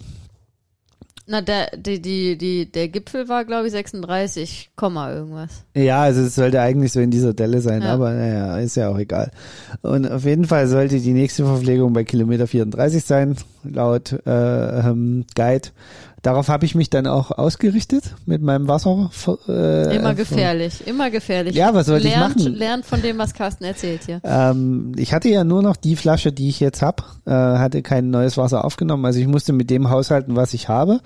Und es kam, wie es kommen musste, wie es ganz oft bei Events ist. Verlasst euch nicht auf diese Nee. Kilometerangaben, Genau. weil das kann mal ein Kilometer eher und auch mal zwei später sein. Und in dem Fall waren es zwei später, was für mich bedeutete, dass bei Kilometer 34 quasi mein Wasser alle war, aber ich bis Kilometer 36 noch einen Berg hochfahren Das ist musste. natürlich auch ein Anfängerfehler, den du da begangen hast, muss ich sagen. Also was heißt wie, wie, wie Anfängerfehler? Schon Es hätte auch nicht, es hätte ja, auch nicht gereicht. Ich hätte es nicht weiter nie so sehr. können. Also habt immer genug und nehmt lieber einmal zu viel was. Genau. als, Nehmt bei äh, jeder Verpflegung was ja. mit und lasst euch da nicht beeindrucken. Und wenn ihr immer eine wenn's- dreiviertel volle Flasche dann wegschmeißt und wieder eine volle nehmt, egal, aber genau, äh, immer zu, komplett auffüllen. Das Ja. ist die Botschaft. Genau. Ansonsten äh, konnte ich nicht handeln oder irgendwas, sondern Naja, musste also halt ich hatte hab's leben. dann so gemacht, dass ich dann, also ich hatte dann genug, ich hatte genug äh, Flüssigkeit und ich habe dann oben bei Kilometer 36 dann gedacht, okay, jetzt musst du halt deine Flasche wegschmeißen, die war ja auch leer und äh, also eine von meinen beiden Flaschen und nimmst die Wasserflasche und guckst mal, ob die da reinpasst und die passte dann tatsächlich Also gut. ich und, habe es äh, tatsächlich anders gemacht. Ich habe Ja. bei Kilometer 36 dann angehalten, Nee. wie fast alle rum, unter Stimmt, mich ah, das habe ich schon wieder vergessen. Oben am Berg, Verpflegungszone, auf einmal, die halten alle da an und machen hab Picknick meine, oder hab meine was. Flasche aufgemacht, hab mir eine geben lassen, hab die da reingeschüttet. Dann äh, hat sie, das hat sogar die Helferin das für mich gemacht. Ah, okay. Und ich habe noch eine zweite Flasche mir gleich genommen, habe die komplett leer getrunken. Boah, krass. Okay. Also mit einem Zug Also runtergezogen. viel warst du dehydriert Ich war schon. Definitiv komplett dehydriert. Ja. Hab die Wasserflasche dann zugedreht und bin weitergefahren. Dazu muss man sagen, ich habe ja zwei Flaschen am Rad gehabt. Ja. Ich hatte aber in der zweiten hochdosiertes Mauten Ja. äh, drinne. Ich konnte also nicht auf diese Flasche zurückgreifen, weil dann hätte ich mir einen Zuckerschock geholt den Berg hoch. Ja. Ähm, also ich musste da irgendwie so durch. Äh, Es war jetzt noch nicht so grenzwertig, dass ich blau gelaufen bin oder so, aber es war schon, äh, es wurde dann Zeit, dass die Verpflegung oben kam. Nee, das hat bei mir besser geklappt, ja. Ja, und dann äh, waren Also, wir oben. also man konnte die Wasserflasche äh, reintun und sie hat ja gehalten, auch die spekt relativ spektakuläre Abfahrt, von der wir jetzt erzählen werden. Also ähm, ja, aber das war Genau, dann Ja, ähm, seltsam. ist man oben so ein bisschen auf dem Plateau rumgefahren und dann bis Kilometer 44, glaube ich. Da war ja auch die erste äh, Cut-Off-Zeit. Äh, es gab eine Cut-Off-Zeit auf dem Rad, wo Genau. man durch sein musste. die war allerdings ziemlich großzügig. Also wer ja, die weil nicht wer packt, die nicht der, packt, der hätte auch äh, die, also der hätte dann Fall eine die, Chance. die Schwimm- und Radzeit auch nicht ja, gepackt. genau. So definitiv. also das ähm, ja. Da, Ja, und dann kam die Abfahrt. Äh, da habe ich dann gelernt, dass die Franzosen kein Radfahren können, Ja, obwohl sie eine auch. Radfahrnation sind. ja. Ähm, also erstens mal war in dem Guide immer die Rede davon, dass es eine gefährliche Abfahrt ist, dass man da aufpassen muss und Dass es Schlaglöcher gibt, dass es solche, ähm, solche Geschwindigkeitsinseln teilweise Genau. gibt, die äh, ähm, dann sind wir den Berg, also ging der Berg, die, die Abfahrt sozusagen los. Dann stellte sich schon mal relativ schnell raus, dass, dass wie gesagt die Franzosen nicht abfahren können. Die greifen nämlich nicht an den Unterlenker von ihrem Rennrad, sondern sie fahren alles im Oberlenker. Was äh, bergunter natürlich so ein bisschen ja vor allem bei der Art von Abfahrt, die wir da hatten, der langen, äh, ja durchaus Serpentinenabfahrt, Genau. ähm, eine Ansonsten- Katastrophe ist. An vielen Stellen war die Straße tatsächlich relativ neu gemacht. Also es könnte sein, dass viele Schlaglöcher, die sie in den Guides beschrieben haben, einfach gar nicht mehr existent sind. Also es war an vielen Stellen, muss ich zugeben, die Straße neu gemacht. Ähm, das, deswegen möchte ich gar nicht ähm, beschreiten, dass die Straße früher vielleicht sogar mal schlechter war. Aber insgesamt muss man einfach sagen, war das ähm, eine anspruchsvolle Abfahrt, aber keine, die einen völlig fertig macht. Also ich kann ja sagen, und das ist, äh, glaube ich, auch nochmal zeigt irgendwie, wie es war. Ich habe mega Spaß gehabt, die Abfahrt runter. Es hat mir total viel Spaß gemacht und ich bin ja wirklich eine sehr defensive Fahrerin. Ja. Ähm, und auch ich habe die Erfahrung gemacht, deswegen war ich umso überraschter, dass ich diverse, äh, sowohl Männer als auch Frauen auf dem Rad überholt habe, äh, wo ich dachte, okay, was mit denen los? Ich bin echt eine defensive äh, Fahrerin. Aber ähm, die wissen überhaupt nicht, was sie tun hier auf dem Rad beim, beim Abfahren. Also das hat auch mich äh, ein bisschen schockiert. Aber ja, also es hat mega, mega Spaß gemacht. Ich habe auch mega Gas gegeben. Also es war ja schon so, dass wir vorher geguckt hatten, ja, okay, es gibt eine Cut-Off-Zeit für Schwimmen und Radfahren und dadurch, dass ich eine sehr langsame Schwimmerin bin, ähm, habe ich mir das schon angeguckt und gedacht, ui, mit der äh, anspruchsvollen Radstrecke, ähm, das könnte knapp werden. Und gefühlt äh, war das dann auch, als ich oben am Berg war, war natürlich die Durchschnittsgeschwindigkeit, die ich da an, zu dem Zeitpunkt hatte, sehr niedrig und ich hatte mir vorher das so ausgerechnet, was ich ungefähr fahren muss als Durchschnittsgeschwindigkeit, damit es dann passt ähm, mit, mit der Cut-Off-Zeit Schwimmen und Radfahren. Da dachte ich dann auch, okay, du musst jetzt aber runter auch mal ein bisschen Gas geben. Ähm, hab das aber super kontrolliert gemacht und ähm, ja, das hat mega Spaß gemacht, da äh, die Serpentin runterzufahren. Also ich hatte, das hat echt äh, ähm, er war ein unerwartetes Highlight für mich auf der Strecke, auf jeden Fall. Es war auch so, dass ich ähm, oben am Berg, also kurz vor Kilometer 44, bevor es in die Abfahrt ging, habe ich dich gesehen. Du warst so 100, 200 Meter vor mir. Ähm, und dann dachte ich, naja gut, den werde ich jetzt das letzte Mal auf der Radstrecke gesehen haben, weil runter ist er, äh, ähm, bist du ja eigentlich auch be technisch besser und auch ein bisschen furchtloser, glaube ich, als ich. Ähm, aber ja, also das äh, ging dann echt gut darunter. Ähm, und dann habe ich auch irgendwann, ähm, war ich dann auch sehr sicher, dass es kein, überhaupt gar kein Problem wird mit dem Cut-Off, weil meine Durchschnittsgeschwindigkeit dann wirklich auch immer peu à peu hochging. Und äh, ja, ich muss nur sagen, ich habe da sehr viel reingelegt in die Abfahrt und war dann echt auch äh, ziemlich platt unten, als man dann unten ankam. Ich meine, bei welchem Kilometer war das? Wie viel? 15 72. Kilometer hatte man dann ungefähr ja, noch? 72 Ja, ist noch man unten 20 wieder. Kilometer ungefähr, ja. 18 musste Ja. man dann noch. Also äh, knapp 20 Kilometer waren es dann noch, die es dann noch flach, äh, relativ unspektakulär dann wieder zurückging zur Wechselzone. Und da muss ich sagen, da war ich echt richtig platt, weil ich da runter echt äh, mich gut reingelegt hatte und auch immer versucht hatte, dann noch da, wo man treten konnte, zu treten. Und das dann, dann durchaus natürlich auch anstrengend ist, da die Konzentration zu halten bei der Abfahrt, wenn man dann noch versucht, schnell runterzufahren. Ähm, und da war mir dann aber klar, okay, äh, du hast überhaupt gar kein Problem mehr mit irgendwelchen Cut-Off-Zeiten. Dann bin ich auch echt die letzten äh, knapp 20 Kilometer, die dann noch zu fahren waren, sehr gemütlich, Mhm. sag ich mal, gefahren. Auch in dem Wissen, um meines Zustandes und der Vorbelastung mit den Wettkämpfen davor zu wissen, okay, du musst jetzt auch noch irgendwie einen Halbmarathon danach laufen und äh, das wird wahrscheinlich nicht einfacher werden, ähm, bin ich dann die letzten 20 Kilometer echt äh, sehr entspannt gefahren. Ja. Wie war es Also bei dir auch so? bei mir war es ähnlich. Also Ja. ich hatte nur bei der Abfahrt halt zwei, zwei kritische Situationen. oder Okay, also ich hatte gar keine kritische Situation. äh, Situation. Das, das eine Mal, äh, was heißt, also das eine Mal war das Problem, die Strecke war ja offiziell gesperrt für Autos, aber hin und wieder haben sie trotzdem Autos auf die Strecke Ja. gelassen, damit die da rausfahren können. Muss man machen, ne? Man muss ja irgendwie die, die Zugänge lassen. Was halt ein bisschen blöd war, sie haben das Auto quasi mich kommend sehend auf die Strecke gelassen. Und das Auto ist dann zügig vorgefahren, ist dann auf zwei langsame französische äh, oder anders fahrende Radfahrer, ich weiß nicht, ob es Franzosen waren oder äh, Französinnen, sondern aber die relativ langsam den Berg runtergefahren sind, aufgefahren, hat sich nicht getraut, die beiden zu überholen, sondern es ist da dahinter geblieben. Und ich bin dann auf das ganze Gespann aufgefahren Mhm. von hinten und habe die dann auch an der Stelle überholt, wo ähm, man sagen muss, naja, wenn mir dort wirklich einer, also wenn die Strecke nicht gesperrt gewesen wäre, mir wäre dort plötzlich einer entgegengekommen, hätte ich in der Kurve ein echtes Problem gekriegt. Ähm, so im Nachgang. Ne? In der Situation hat sich das alles noch gut angefühlt. Man Handelt hatte das man ja Gefühl, auch intu intuitiv dann, ne? ähm, man, das dauert ja auch nur eine halbe Sekunde, dann ist man da vorbei. Ja. Also das, das war Gott sei Dank so. Äh, was übrigens dazu geführt hat, dass der Autofahrer sich zu Tode erschrocken hat, dass er jetzt auch noch überholt wird von dem Radfahrer Ja. und dann noch mehr Schiss gekriegt hat zu fahren. Und das zweite war, dass mich ein offizielles Motorrad beinahe in der Kurve ähm, Okay. wirklich über den Haufen gefahren hätte. Ähm, die sind die ganze Zeit links von mir gefahren, was auch total sinnvoll war, weil das war Fotografenauto und äh, Motorrad. Und in so einer S-Kurve, die ich gerade durchfahren konnte, Mhm. sind die plötzlich äh, nach rechts rübergezogen, aber voll über die gesamte Straßenbreite rübergezogen. Und obwohl am Straßenrand alle gerufen haben und gewunken haben, äh, sind die mir also so auf 20 Zentimeter äh, nahe gekommen Oh, krass. und äh, sind dann äh, haben dann Gas gegeben, war, sind durchgekommen, es ist beiden nichts passiert, ne? Also ich habe da für einen Moment auch äh, die Bremse durchgezogen. Ähm, da war Gott sei Dank nichts anderes, was auf der Straße im Weg rum lag, stand, wie auch immer war. Ähm, die haben dann auch erstmal rechts angehalten, haben mich durchgewunken. Ich glaube, denen ist selber der Schreck ganz schön in die Glieder Mhm. gefahren. Ich hatte in dem Moment keine Zeit, groß darüber nachzudenken, weil ich den Hang weiter runter wollte. Ja. Ähm, das war so, wo Oh ich je. dachte, pff, okay. Ähm, da habe ich dann mir auch noch mal so richtig laut gesagt, okay, jetzt noch mal zehn Minuten, weil ich Ja. wusste ja ungefähr, wo ich bin von der Zeit her.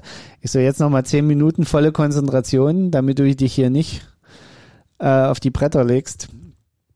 Ähm, ich habe mich dann auch einmal an einer, Brücke auch verbremst, ganz klassischerweise. Nee, das äh, ist mir alles nicht Ähm, passiert. Da bin ich dann doch deutlich defensiver unterwegs als du, glaube ich. Hm. Da habe ich mich, äh, da, da war es aber nicht so kritisch. Da habe ich dann, das war nur, das war kurz bevor mich das Motorrad weggeräumt hat, weil da habe ich mir auch schon mal gesagt, okay, konzentrier dich. Ja. Weil das, das waren die einzigsten beiden Stellen eigentlich, wo es ein bisschen hakelig war. Ansonsten äh, habe ich es vom Prinzip her gehalten wie du. Ich bin dann auch unten die, die letzten 18 Kilometer eher ruhiger gefahren. Ähm, das war ja kein Wind, von Aber daher ich ist muss man auch sagen, also auch die Leute, die so um mich rum waren, die sind auch alle nicht schneller gefahren als ich. Das ist mir aufgefallen. Also ich man wurde war jetzt nicht überholt ein, oder man so. war dort auch relativ einsam da unten. Also da waren nicht so viele Leute um Aber bei mir- bei mir ja? waren, also äh, bei mir nicht. Doch, bei mir schon. Ich hatte die ganze Zeit jemand vor und jemand hinter mir. Also, ich hatte nur äh, den äh, einen, den ich auf dem, der mit dem Triathlonrad unterwegs war, den ich bergunter grandios versenkt hatte. der musste dann, der hat dann auf der Geraden. der musste äh, dann ja. mir dort nochmal zeigen, Ja, dass er das schnellere Rad hat. Ja. Ähm, ja, aber so ging's dann äh, Richtung Wechselzone, ähm, dann am Ende wieder an der Promenade entlang, wo dann auch schon die ersten Läufer auf der Laufstrecke unterwegs waren, wo wir da mit dem Rad vorbeigefahren sind. Genau, dann fährt man Und- quasi die gesamte Laufstrecke entlang, Genau, diese und ich vollen habe die ganze Kilometer. Zeit dann, ich habe die ganze Zeit auf die Laufstrecke geguckt, weil ich wusste jetzt, ich hatte dich gesehen da bei Kilometer 44, deswegen wusste ich, okay, du wirst jetzt nicht unglaublich weit vor mir sein. Äh, mal gucken, ob er da jetzt irgendwo auf die Laufstrecke geht und ob ich ihm zurufen kann.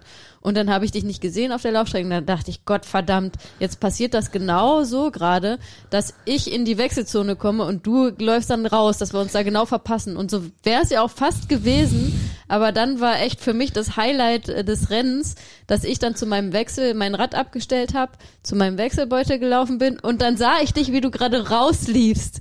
Und dann Genau, habe ich ich, war gerade fertig mit dem Wechsel Ja. und wollte auf die Laufstrecke. also du hattest mir auch den Rücken zugekehrt Ja. sozusagen und dann habe ich nur gerufen, Carsten! ja, und was, also wie war das eigentlich für dich dann der Moment? Dann, ja, hast also du es war zum hast? einen natürlich ein total beruhigender Moment, weil ich wusste, okay. Also du hast bist dich dann umgedreht Genau. und bist zu mir gelaufen und wir haben uns äh, geküsst. Das war irgendwie ein schöner Moment. Die Helfer und Helferinnen, die dann im Wechselbereich äh, standen um uns rum, die haben uns auch gefeiert. Ja. Ähm, und dann bist du wieder auf die Laufstrecke gelaufen. Genau, also für mich war es natürlich, wie gesagt, auf der einen Seite äh, gut zu wissen, dass du durch bist Ja. und dass der Cut-Off für dich kein Problem war oder eher so, ja, und so ein bisschen Sorgen sicher hast, auch dass du äh, sicher da runtergekommen bist. Auf der anderen Seite dachte ich, scheiße, ist sie dicht dran.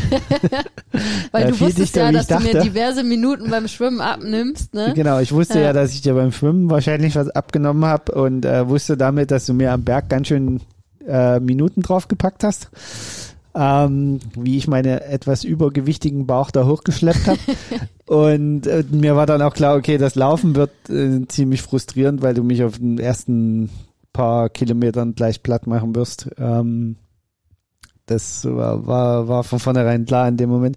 Wie gesagt, aber die Freude hat überwogen zu wissen, okay, also ich kann mich jetzt auf das Laufen konzentrieren Ja, und genau. auf, auf das Machen und ähm, ja, nett wie ich bin, bin ich zurück, anstatt einfach weiterzulaufen. Du hättest wahrscheinlich keine Gefangenen gemacht. Nein, natürlich wäre ich auch die drei Meter Ja, zurückgelaufen. Du warst ja dich. jetzt auch nicht weit weg, du warst ein paar Meter ne, äh, von mir weg. Also das muss man jetzt mal und dann, sagen. ja, dann sind wir auf die Laufstrecke bei brütender Hitze. Ja, knapp 30 Ähm, Grad, äh, kein Wölkchen am Himmel, Kein Wölkchen am Himmel, kein Schatten auf kein der Strecke. Also wer die Strecke sich mal angucken will, die in Nizza, guckt euch einfach die, die Webcam von der Promenade Ja. an. Dann wisst ihr, aha, da läuft man. Man läuft dort einfach auf der Straße Richtung Flughafen, wendet am Flughafen, läuft wieder zurück. Muss dann noch so auf dem Rückweg noch so einen kleinen Kringel laufen, der auch super Kringel nervig laufen, ist, damit es von den nervig ist, Kilometern genau. her passt. Ja. und läuft dann ähm, die zweite Runde halt genauso. Also es ist so eine 10,5 Kilometer Runde, Ja. die da zusammengebaut wird.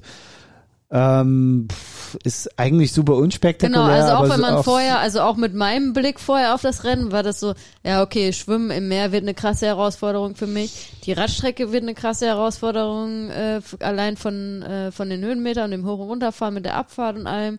Ähm, und das Laufen kann ich ja, das wird kein Problem. Aber im Nachhinein muss ich sagen, am meisten habe ich definitiv auf der Laufstrecke gelitten. Also so ist es mir ergangen, weil ich bin dann losgelaufen und ja, es ging einigermaßen. Die ersten zwei, drei Kilometer, aber nach drei Kilometern haben meine Beine, meine Oberschenkel angefangen zu krampfen. Was natürlich auch zu befürchten war äh, mit der äh, Vorbelastungsgeschichte und allem, dass das vielleicht irgendwann passiert.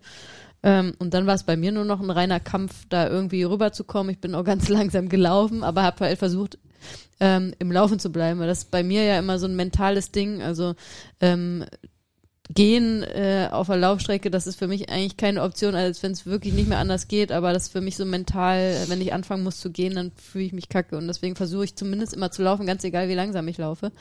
Und so habe ich mich dann über die, also ich habe dich, glaube ich, auch rela tatsächlich relativ früh überholt, ne? nach ein, zwei Kilometern schon. Ähm, und ab dahin habe ich mich nur noch irgendwie über diese Strecke geschleppt. Das war ja dann auch ein, so ist es ja beim Triathlon dann auch meistens auf den langen äh, Distanzen, ein Schleppen von äh, Verpflegungspunkt zu Verpflegungspunkt, wo dann für mich primär tatsächlich der Fokus darauf lag, mich abzukühlen mit Wasser. Ich hatte mich gut verpflegt, das hat alles gut geklappt, auch auf dem Rad und so. Und ähm, dann hatte ich auch gar nicht so das Bedürfnis, also auch mit Trinken, das war ich relativ überrascht, dass ich gar nicht so viel trinken musste auf der Laufstrecke. Ich hatte vorher so viel getrunken äh, auf dem Rad, dass das auch gut ging. Das war alles kein Problem.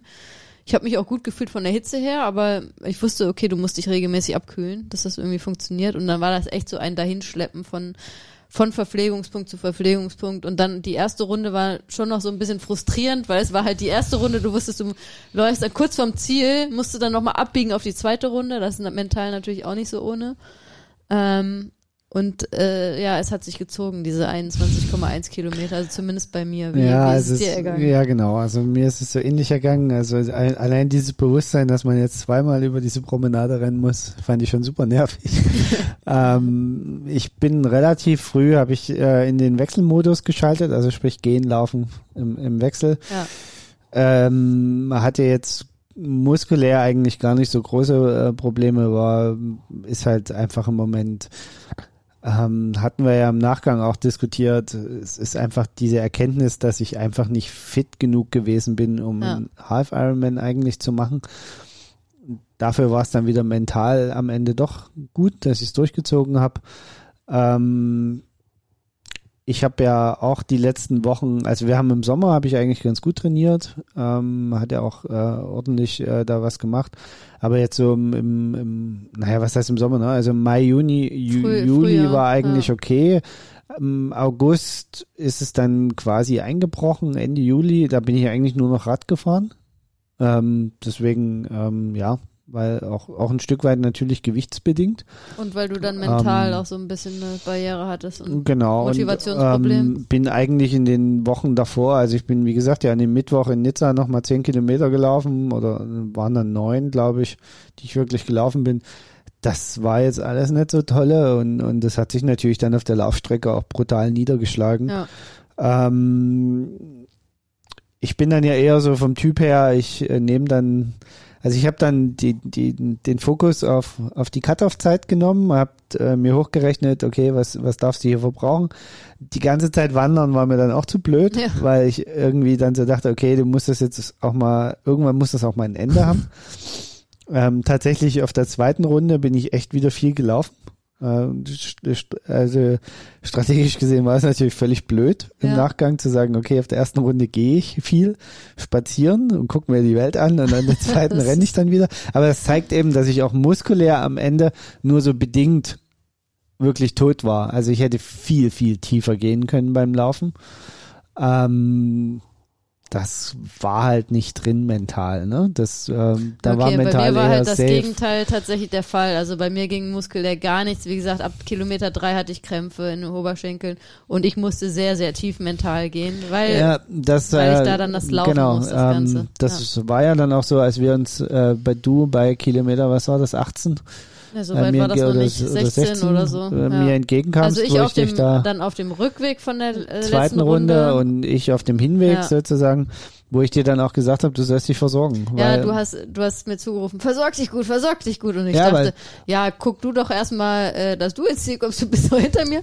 Und dann bin ich so weitergelaufen und dachte, okay, wenn Carsten mir jetzt zugerufen hat, versorg dich gut, dann sehe ich wahrscheinlich ziemlich scheiße aus. Und dann dachte ich, gut, nimmst du mal beim nächsten Verpflegungsstand Nee. Red Bull. gar nicht, gar nicht, weil du ziemlich scheiße aussahst, sondern das, ich habe dich kommen sehen hinten, da kamst du ja gerade aus dieser Nische rausgelaufen, aus dieser aus der ekligen- Extra-Runde. Ja. Genau. Und dann habe ich gesehen, dass du an dem ganzen Verpflegungsstand einfach vorbeigerannt bist. Und dann habe ich und dann habe ich dich da ja, also du hast nur die Mütze voll Wasser zum Ja. Schluss genommen. Und da dachte ich mir so, das ist an der Stelle das Dümmste, was ich gerade tun kann. Habe ich da nichts genommen, Da aber ich hatte eigentlich genommen. mir ab äh, der ersten Hälfte, nach der ersten Hälfte der ersten Runde habe ich äh, da eigentlich an jedem Verpflegungsstand immer Nee. so, einen- so einen Tuckkeks genommen. Das war eigentlich ganz, das, das fand ich übrigens Also super vielleicht gut. hast du den genommen und ich habe es nicht ja, gesehen, den aber hatte ich da glaube ich auch, aber aber ich habe immer ne- einen genommen. Nee, kann nicht sein, weil du hast null Wasser genommen. Darauf habe ich ja geachtet, ob du irgendwas trinkst. Ja, aber ich Und hatte dann den Becher weil dann genommen. konnte ich, ja, weil, wie gesagt, ich hatte da echt nicht mehr viel äh, Bedürfnis zu trinken. Ich musste mir auch immer die Schlucke Wasser reinzwängen, tatsächlich. Ähm, aber ja, also das mit den Tuckkeksen war übrigens sehr gut, weil ich habe ja auf der Radstrecke äh, nur Gels genommen und das ist ja dann so, je länger man dann unterwegs ist, ich kenne das ja auch vom Ultralaufen schon, irgendwann hat man keinen Bock mehr auf das süße Zeug und man merkt auch, okay, der Körper bräuchte jetzt mal ein bisschen Salz. Am Anfang war das ja kein Problem, weil hier, äh, dass man das Salzwasser vielleicht auch ein bisschen geschluckt hatte aus dem Meer. Ähm, und dann gab's halt, das fand ich echt super mit diesen Tuckkeksen, das war super. Da habe ich dann immer, nämlich dann irgendwann äh, am Verpflegungsstund so einen Tuckkeks genommen, hat ein bisschen salzig gehabt und wusste, okay, man gibt ein bisschen Energie dazu. Ja. Also ich hab- Aber dann, nachdem du mir das zugerufen hattest, dachte ich, uiuiui, okay, wenn ich jetzt so scheiße aussehe, dann muss ich jetzt beim, dann, ja, komm, mach's das mal mit dem Red Bull. Ich mache so normalerweise, egal ob ähm, Red Bull, Cola oder auch äh, Energy, äh, Gatorade oder so, bin ich immer sehr zurückhaltend. Flüssigkeiten konzentriere ich mich echt immer auf aufs Wasser trinken, weil ich da äh, mag das nicht so. Und ähm, aber dann dachte ich, na gut, Also bei mir war mal, das komplett mal anders. einen Becher Red Bull. Ich habe ähm, an der ersten Verpflegung ein Gel genommen auf, auf der Laufstrecke, diese Mountain Gels, Ja. die ich vorher noch nie genommen habe, aber ich, äh, da ich das Mountain im, im, in der Flasche vertrage, äh, bin ich davon ausgegangen, dass ich auch das Gel vertrage. Ja. Hab mich dann so ein bisschen gewundert, dass das ja so eine gallertartige Masse ist. Das ist ja kein richtiges Gel. Das Okay. ist ja, wenn man sich das in den Mund schiebt, das ist wie so ein Block, den man sich Uah. da in den Mund schiebt, Okay. den man dann zerkauen kann. Ja. Äh, fand's total super, weil es Ja. war eben nicht so süß Ja. und es war, ging echt gut runter, obwohl das so ein fester Block war, den man sich in den Mund geschoben hat. Hab dann am nächsten Stand gleich noch eins genommen, ähm, um die andere Geschmacksrichtung noch zu testen. Ähm, musste feststellen, okay, Kaffee schmeckt irgendwie nicht nach Kaffee. schmeckt auch nur wie das andere zumindest. Und hab dann ähm, danach auch erstmal für die Runde, glaube ich, eher Wasser zu mir genommen. Und in der zweiten Runde habe ich am ersten Verpflegungsstand nochmal ein Gel und einen Tuckkeks genommen. Ja. Und zwar beides zusammen. Das ging gar nicht gut. Nee, das klingt nicht Da gut. musste ich zum Schluss ganz schön viel Wasser nachspülen, damit ich das wieder aus die Zähne Ja. kriege. Und ab da habe ich bei jedem Stand alles. Also Wasser, also äh, keine keine feste Nahrung mehr, sondern das Wasser, Gatorade, Red Bull, Oh, Wasser. nee. Ich habe nur keine Cola getrunken. Ja, Das okay, nee, aber Einzige, das die hab hätte ich ich gar nicht mehr hingekommen, weil ich hatte auch, hatte auch schon nach dem Radfahren gemerkt, ich habe eine extrem volle Blase Nee. und habe auch so einen Moment überlegt, äh, gehst du jetzt irgendwie aufs Dixie? Und dann dachte ich, nee, du gehst jetzt nicht aufs Dixie. also das ist ja auch was, was äh, eigentlich nicht meins ist während des Wettkampfs da irgendwie. Und ich dachte, wenn du dich da jetzt hinsetzt, dann kommst du nicht mehr hoch. Ähm, und weiß auch, dass ich das ganz gut wegdrücken kann erstmal. Und deswegen, aber ich hatte überhaupt gar kein Verlangen nach Trinken auf der Laufstrecke, trotz der Hitze. Also da war ich auch echt überrascht. Aber es hieß ja auch, dass ich sehr gut getrunken Mhm. habe vorher auf der Radstrecke. Ja, und ähm, dann äh, irgendwann hatte die Qual dann bei mir ein Ende und ich äh, lief Richtung Ziellinie und ähm, war ganz happy, dass ich die Sonnenbrille auf hatte, weil da kamen doch so ein paar Tränchen dann raus. Wenn man sich so sehr quält, dann wird's doch emotional. Ähm, bin dann da irgendwie über die Ziellinie gelaufen, habe jetzt meine Zielfotos gesehen, so richtig lächeln konnte ich nicht. Man sah nur die große Erleichterung in meinem Gesicht, dass es vorbei war. Ähm, und ja, bin dann noch vom Moderator auf der, im, im Zielbereich dann angesprochen worden und der gefragt hat, ja, alles gut, alles okay. Also der hatte gesehen, dann oben bei, wird es ja dann immer eingeblendet, der Name, und da wurde auch das Land eingeblendet, woher man kam. Und dann war ich ganz überrascht, dass er mich auf Deutsch ansprach. Fand ich aber ganz cool. Ich sagte, ja, ja, alles okay. Ja, und dann habe ich erstmal geguckt, ja, okay, jetzt musst du hier mal irgendwo gucken, wo du am besten wartest. Und wollte dann auch nicht raus aus dem Zielbereich und habe mich da dann irgendwo in den Schatten äh, niedergelassen. Ähm, und äh, ja, bin dann zwischendurch nochmal zwei, dreimal aufgestanden und habe den Platz gewechselt, wo ich mich niedergelassen hatte. Ich war noch sehr unruhig. Ähm, bin dann auch noch angesprochen worden, ob alles gut wäre und so. Ich so, ja, ja, ich warte nur auf meinen Mann jetzt hier. Ähm, und habe dann da gewartet. Genau, der kommst. kam, der kam 20 Minuten nach dir ins Ja. Ziel. Äh, ein bisschen entspannter, glaube ich. Äh, der hat's nicht so mit Emotionalität. Er war aber auch froh, dass das Rennen vorbei war. Ach so, ja, und äh, was ich noch nicht erwähnt habe, war, dass äh, das war bei dir dann jetzt auch so, dass es eine mega äh, geile, fette Medaille gab, die echt cool aussah, äh, wo ich dann Genau, sehr happy Medaille war. und, und den, den, den Mundschutz. Dann Ja. sind wir raus in den Nachverpflegungsbereich. Und da habe ich dann aber gemerkt, okay, das war jetzt schon ein ganz schönes Brett, was ich gebohrt habe. Äh, habe dann echt lange gebraucht, bis ich mich wieder so weit erholt hatte, dass wir da abziehen konnten. Aber das war echt gut. Wir haben uns da dann Zeit gelassen, Ja. haben da ein bisschen was gegessen. Das war ja auch, das ist ja immer super geregelt auch. Da gab's dann alle möglichen Sachen zu essen. Da konnte man in Ruhe, gab's alles zu trinken. Da konntest du dann auch noch hier Energy Drink und alkoholfreies Bier, spezielle Sorte und so, was da alles gab. Ne? Also ähm, alles, was das Herz begehrt, eigentlich ob salzig oder süß oder. genau. Ich da noch guten Schinken habe ich da gekriegt. Also ja. Ähm, Das, wir haben uns uns selbst da auch genossen so ein bisschen, äh, dass wir es geschafft hatten, weil wir wussten beide vorher, das haben wir jetzt so gar nicht so gesagt, aber für uns war beide klar, okay, das wird ein absoluter Kraftakt, dass wir da irgendwie durchkommen. Ne? Ja. Und wir hatten uns vorher gesagt, okay, wir hatten uns in die Augen geschaut und gesagt, okay, wir holen uns beide hier die Medaille. Egal wie, aber wir holen uns Genau, also wer unsere Social Media Kanäle verfolgt hat, ähm, in der Story haben Konnte wir das, das ja so ein bisschen schon auch ein bisschen darüber verfolgen. berichtet, Ja. ähm, dass das für uns äh, jetzt eher darum ging, sage ich mal, wirklich die Medaille zu bekommen Ja. und das auf der Bucketlist abzuhaken.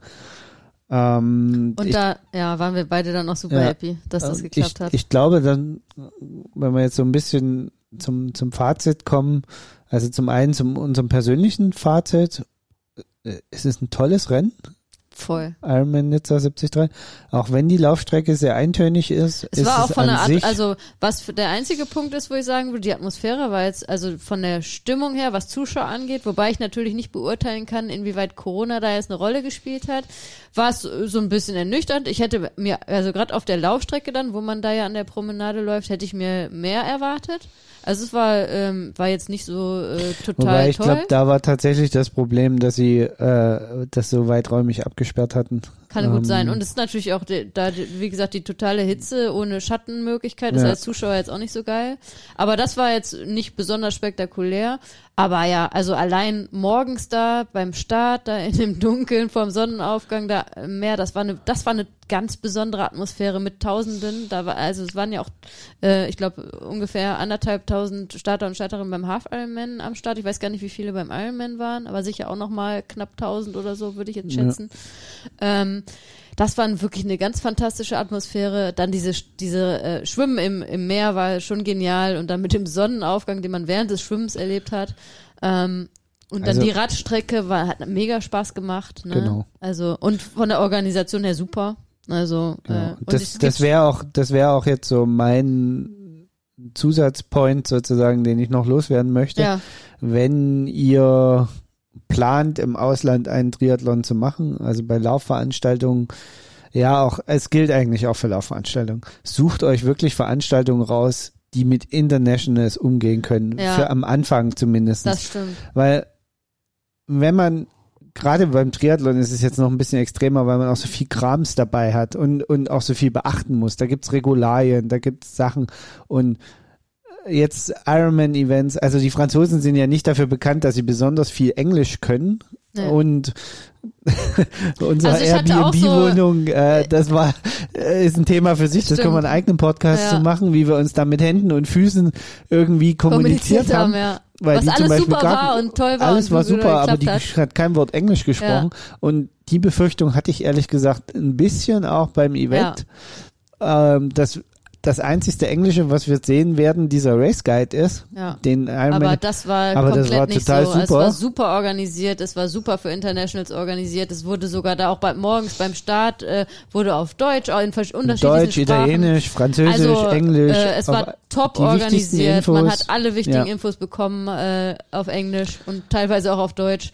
Also da ähm, war, waren wir wirklich umsonst, Ja. ähm, hatten wir ein bisschen äh, Respekt davor. Das war absolut top. Und da sieht man dann halt auch wieder, ne, es gibt ja immer die Leute, die über Ironman schimpfen und äh, ja, wir lassen Ironman heute ein gutes Bild da, aber zu Recht. Ähm, die Veranstaltungen sind sehr teuer im Vergleich zu anderen Sachen, aber man merkt da dann halt auch bei solchen Sachen eben den Unterschied, was den Unterschied macht Es- und warum man da jetzt mehr halt, zahlt als bei man einem merkt anderen halt, dass Wettkampf. es ein professioneller Sportevent-Veranstalter Ja. ist. Ne? Und das, das mag man bei anderen Sachen auch merken. Ne? Also es, es gibt ja ganz viele, die das sehr professionell und internationalisiert machen. Und das ist einfach so mein Hinweis an euch. Wenn ihr euch unsicher seid und nicht äh, den Teil auch noch als Abenteuer erleben wollt, sucht euch einfach eine Veranstaltung, die auf Internationals auch wirklich ausgelegt ist, Ja. die vielleicht wenigstens eine englische Webseite hat, die ähm, Zusatzinformationen auf Englisch zur Verfügung stellt oder in, in einer anderen Sprache, die ihr könnt. Ähm, wenn ihr de- der Landessprache nicht mächtig seid, sonst wird's halt echt schwierig. Ja, und beim Triathlon ist es schon eine Hausnummer, weil es gibt so viele Sachen, die zu beachten sind, ist halt, das kann man auch nicht mit einer Laufveranstaltung vergleichen, wo du am Ende, im Endeffekt an den Alleine- Start gehst. Ne? Alleine diese und Frage, ist, und ist. Neopren erlaubt oder Ja. nicht? Ne? Also Nee, alleine, es gibt dass so das viele, so viele kleine Punkte, die wichtig sind und das war einfach ähm, genau und, absolut und top. Das muss man einfach so sagen und ähm, Und auch von den, also auch von den ganzen Helfern und Helferinnen her super, ne? Also allein schon bei der Startausgabe, dann, also die haben einem alle einfach ein tolles Gefühl gegeben, ne? Genau. Haben alles Ziel, hätte Finish Line und so. Das sind so Kleinigkeiten, ähm, die für mich auch dann den Unterschied machen und wofür ich tatsächlich auch bereit bin, äh, mehr Geld auf den Tisch zu legen. Ähm, als jetzt für bestimmt auch total charmante ähm, Wettkämpfe, die ähm, von die kleiner veranstaltet werden, sehr lokal veranstaltet werden. Das hat auch alles seinen Charme. Das mache ich aber dann lieber in Deutschland. Da, also bei so einem ich meine ein, Wald- und Wiesentriathlon, sag ich mal, w- möchte ich jetzt nicht in Frankreich an den Start gehen. Also ja also ähm, außer ich habe französische gutes- Freunde, die mir alles übersetzen genau, und mir helfen. Ein gutes Beispiel ist ja hier unsere, unsere Freundin Holly jetzt beim Berlin Triathlon. Genau. Ne? Also um das vielleicht auch nochmal ins Verhältnis zu setzen. Das gibt's ja auch in Deutschland, Events, die jetzt nicht an International und das ist in Berlin, wo man noch sind. denken würde, naja, das Berlin ist vielleicht automatisch international, aber nee, da gibt's halt keine Genau. englische Website. Und, und das ist auch, ist auch total okay, ne? Ja. Das ist Aufwand, das kostet extra Geld Ja. und ich will auch gar nicht den Veranstaltern jetzt vorschreiben, dass sie das zu machen haben. Ja. Darum geht's gar aber nicht. das muss man halt bedenken. Das muss man einfach bedenken in der Situation. Und wenn ein Veranstalter da bei solchen Sachen schon keinen Wert darauf legt, muss man damit rechnen, dass man vor Ort eben dann auch keine sonstigen Infos kriegt. Das kann Abenteuer sein, das kann alles gut gehen, ne? Also ich will das überhaupt nicht verteufeln, aber überlegt euch das halt vorher so ein bisschen, ob das unbedingt vielleicht für den ersten Triathlon im Ausland ähm, oder für, wenn ihr sagt, naja, es ist eh schon für mich eine Herausforderung, eine olympische oder eine Mitteldistanz überhaupt zu machen, dann will ich nicht auch noch da jetzt zusätzliche Herausforderungen. Das sollte man einfach mit Berücksichtigung bei der Entscheidungsfindung. Ja. Und ähm, ja, wie gesagt, das, das ist jetzt Ironman gewesen, ist eine tolle Veranstaltung, super organisiert. Es gibt sicherlich noch andere Veranstalter, die das ähnlich gut hinkriegen und auch ähnlich international hinkriegen. Ähm, aber in dem Falle kann ich nur sagen, überlegt euch das gut, bei welcher Veranstaltung ihr das macht. Genau. Und ich würde sagen, damit Lass uns schnell Schluss machen, damit wir noch vor anderthalb Stunden fertig sind.